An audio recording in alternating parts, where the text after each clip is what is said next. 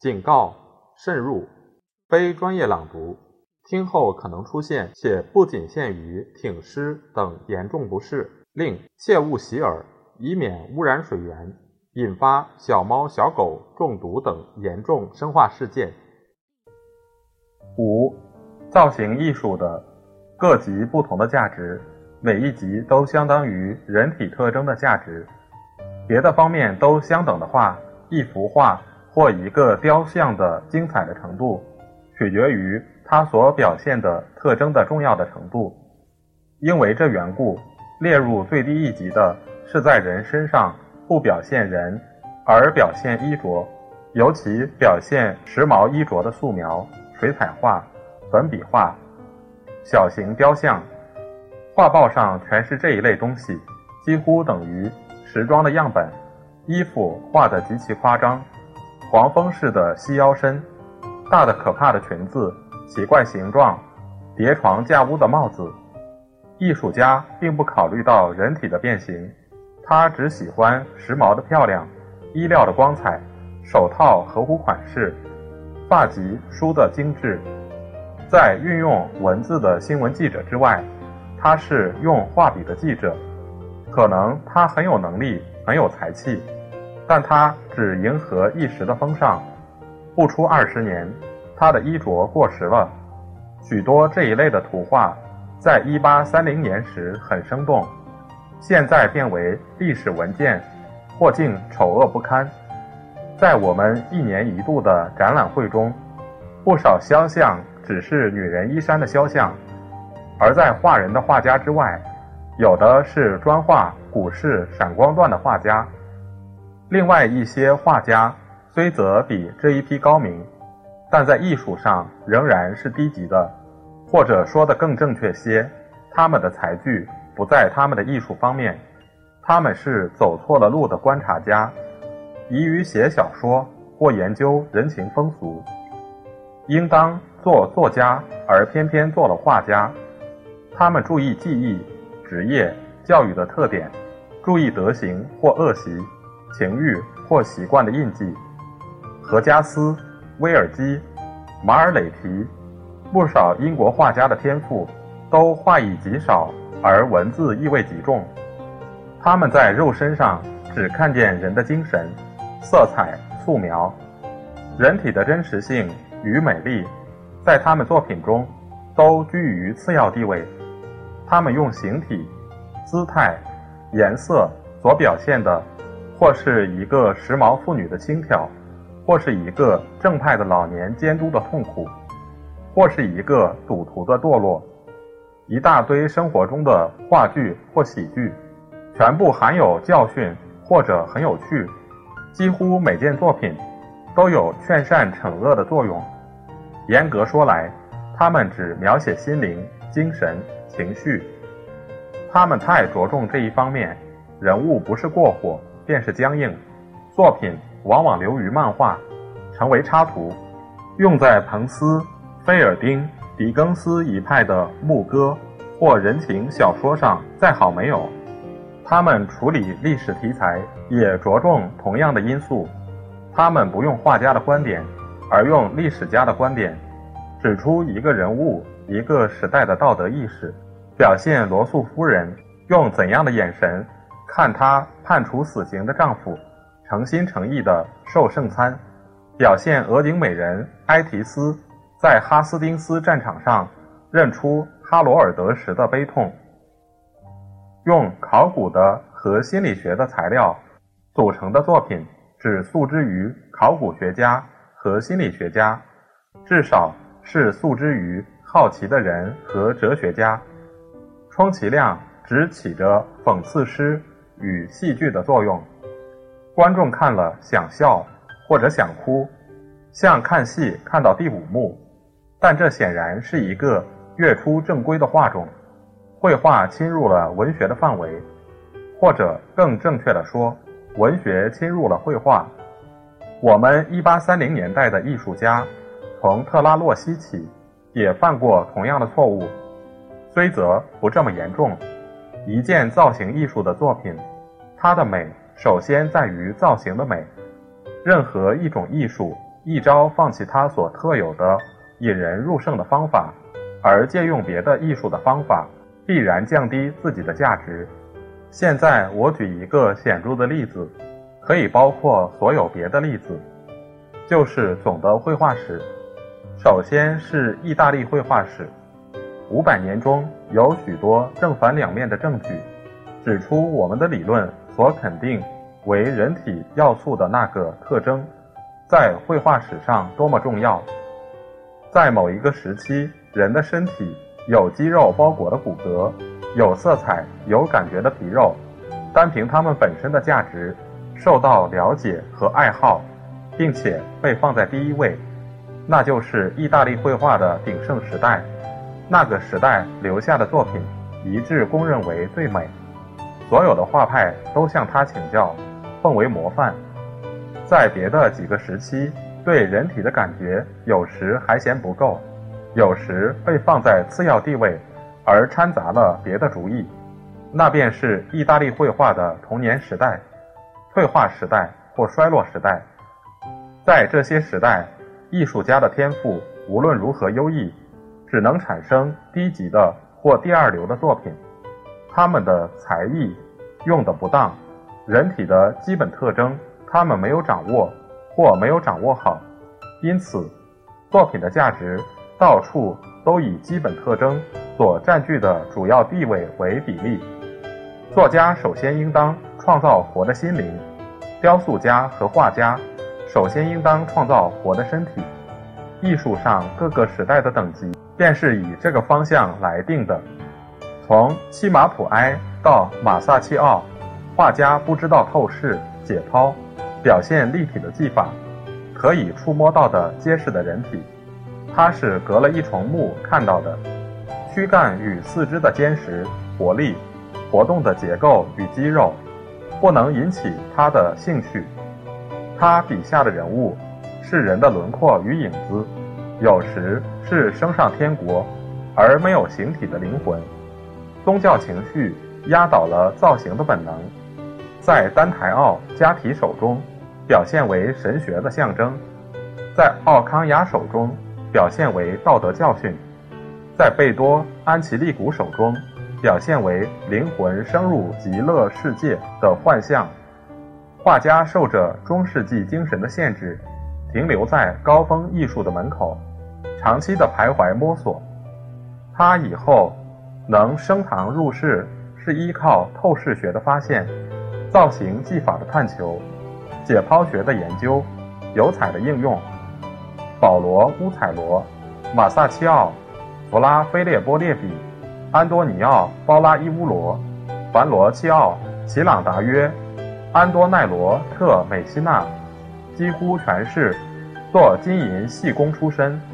和陶纳丹罗、齐贝尔蒂和当时别的大雕塑家不是朋友，就是师徒，个个热心研究人体，像异教徒一样欣赏肌肉与动物般的经历，对肉体生活体会得非常深刻。所以作品虽然粗糙、僵硬，受着印版式模仿之累，仍旧占着独一无二的地位，至今有它的价值。以后超过他们的一般大画家，不过是发展他们的原则。文艺复兴期光华灿烂的佛罗伦萨画派，承认他们是奠基人。安特莱·大尔沙多、弗拉巴多·洛美奥、米开朗奇罗都是他们的学生。拉斐尔在他那里用过功，他的天才一半得力于他们。佛罗伦萨是意大利艺术与高峰艺术的中心，所有这些宗师的主要观念，是对于人体的观念，活生生的、健全的、刚强的、活跃的，能做各种运动的，像动物一般的人体。彻里尼说过，绘画艺术的要点，在于好好的画一个裸体的男人与女人。他又非常热烈地提到，头上那些美妙的骨头，胳膊一用劲，就会有些精彩表现的肩胛骨，还有那五根内肋骨，在上半身前后俯仰之间，会在肚脐四周形成一些奇妙的窝和突出的肌肉。他说：“你一定要画两腰之间那长得非常好看的骨头，叫做尾椎骨或剑骨。”凡罗切奥的一个学生，纳尼格罗索，在医院中临死的时候，人家拿给他一个普通的十字架，他不接受，他要求陶纳丹罗雕的一个，说道：“否则我死了也不甘心，因为看到本行的坏作品太不愉快了。”路加西约累利极喜欢的一个儿子死了，他叫人脱掉尸首的衣衫。亲自仔仔细细画他的肌肉，他认为肌肉是人的要素，所以要把儿子的肌肉留在记忆中。到这个时候，艺术只需要再往前一步，肉体生活就表现完全了，就是对于骨骼外面的一层，对于皮肤的柔软和色调，对于肉的娇嫩而多变的活力，需要再强调一下。高雷齐奥和威尼斯派便走了这最后一步，而艺术也就停止发展。从此，花已经开足，人体的感觉表现尽了，它慢慢的衰退，在娱乐罗曼、罗梭、帕里马蒂斯笔下，丧失了一部分真诚与严肃，随后又退化为学派的习气、学院的传统、画室的诀窍。从那时起，虽然有卡拉西三兄弟的苦心孤诣和勤奋的努力，艺术还是退化了，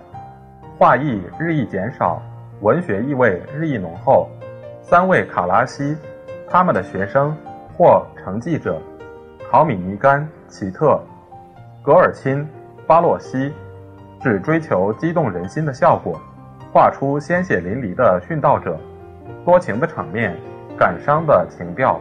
气魄伟大的风格，只剩下一些残迹，其中还掺杂油头粉脸的情人和热心宗教的甜俗可厌的气息。运动家式的身体和紧张的肌肉上面，配着妩媚的脸和恬静的笑容。出神的圣母，美丽的黑罗提埃特，迷人的马特兰娜。流露出交际场中的表情和媚态，迎合当时的潮流。消沉的绘画企图表达以后由新兴的歌剧表现的境界。阿尔巴纳是闺房画家，多尔切与萨索潘拉托感情细致，已经与现代人相通。在比埃德罗特高托纳和路加乔达诺手中，基督教传说。和异教传说的大场面，变了客厅里可爱的假面舞会。艺术家不过是一个有才华的、有趣的、时髦的即兴画家。正当大家不再重视肉体的力，而转到感情方面去的时候，正当音乐兴起的时候，绘画结束了。再看别的国家的重要画派，他们的繁荣与卓越的成就。也以同样的特征占据主要地位为条件。对于肉体生活的感觉，在意大利和意大利以外同样促成艺术的杰作。各个画派之间的差别，在于每一派都代表一种气质，代表它乡土和气候的性质。大画家的天才，在于用人体造出一个种族，在这一点上，他们是生理学家。正如作家是心理学家，画家指出胆汁质、淋巴质、神经质或多血质的一切后果、一切变化；正如大小说家、大戏剧家指出幻想的、理智的、文明的或未开化的心灵所有的反响、所有的差别。你们都看到佛罗伦萨艺术家创造出细长苗条。肌肉发达的人物，具有高尚的本能与运动家的天赋。这是在气候干燥的地方，一个质朴、典雅、活泼、聪明、细腻的种族所能产生的典型。威尼斯画家创造的是身段丰满、线条曲折、发育很正常的形体，丰腴白皙的皮肉，茶褐色或淡黄色的头发，爱享乐、有风趣、心情快活。这是在明亮而潮湿的地方。由于气候关系，而在意大利人中接近法兰德斯人的一个种族所能产生的典型是享乐派的诗人。在鲁本斯笔下，你们可以看到皮肤雪白或苍白、粉红或赤红的日耳曼人，淋巴质的、多血质的，以肉食为主，需要大量吃喝，纯粹是北方和水乡出身的民族，体格壮大。但还没有经过琢磨，形态臃肿，毫无规则，长着大量的脂肪，本能粗野、放纵、疲软的肉，在情绪冲动之下会突然发红，一接触酷烈的气候，很容易变质，死后腐化的更快、更难看。西班牙画家给你们看到的是他们的种族的典型，又是瘦削，又是神经质。结实的肌肉受着山上的北风吹打和太阳的熏制，格外坚硬；性情顽固倔强，压制的情欲老是在沸腾，内心的火烧得滚热，忧郁严酷，受着煎熬。深色的衣服和画面上焦黑的色调对比强烈，但色调突然明朗的时候，青春美貌。爱情和兴奋、热烈的情绪，会在娇艳的面颊上染出一片可爱的粉红和鲜明的大红。总之，越是伟大的艺术家，越是把他本民族的气质表现得深刻，像诗人一样，他不知不觉地给历史提供内容最丰富的材料。他提炼出肉体生活的要素，加以扩大。正如诗人勾勒出精神生活的要素，加以扩大；历史家在图画中辨别出一个民族的肉体的结构与本能，正如在文学中辨别出一种文化的结构与精神倾向。六，因此，特征的价值与艺术品的价值完全一致。艺术品表现了特征。就具备特征在现实事物中的价值，特征本身价值的大小，决定作品价值的大小。特征经过作家或艺术家的头脑，从现实世界过渡到理想世界，本身毫无损失。特征在理想世界中和在现实世界中一样，仍然是一些或大或小的力量，对于攻击的抵抗，或强或弱。能产生深度广度不一的效果，就因为此，艺术品的等级反映特征的等级。在自然界的顶峰，是控制别的力量的最强大的力量；在艺术的顶峰，是超过别的作品的杰作。两个顶峰高低相同，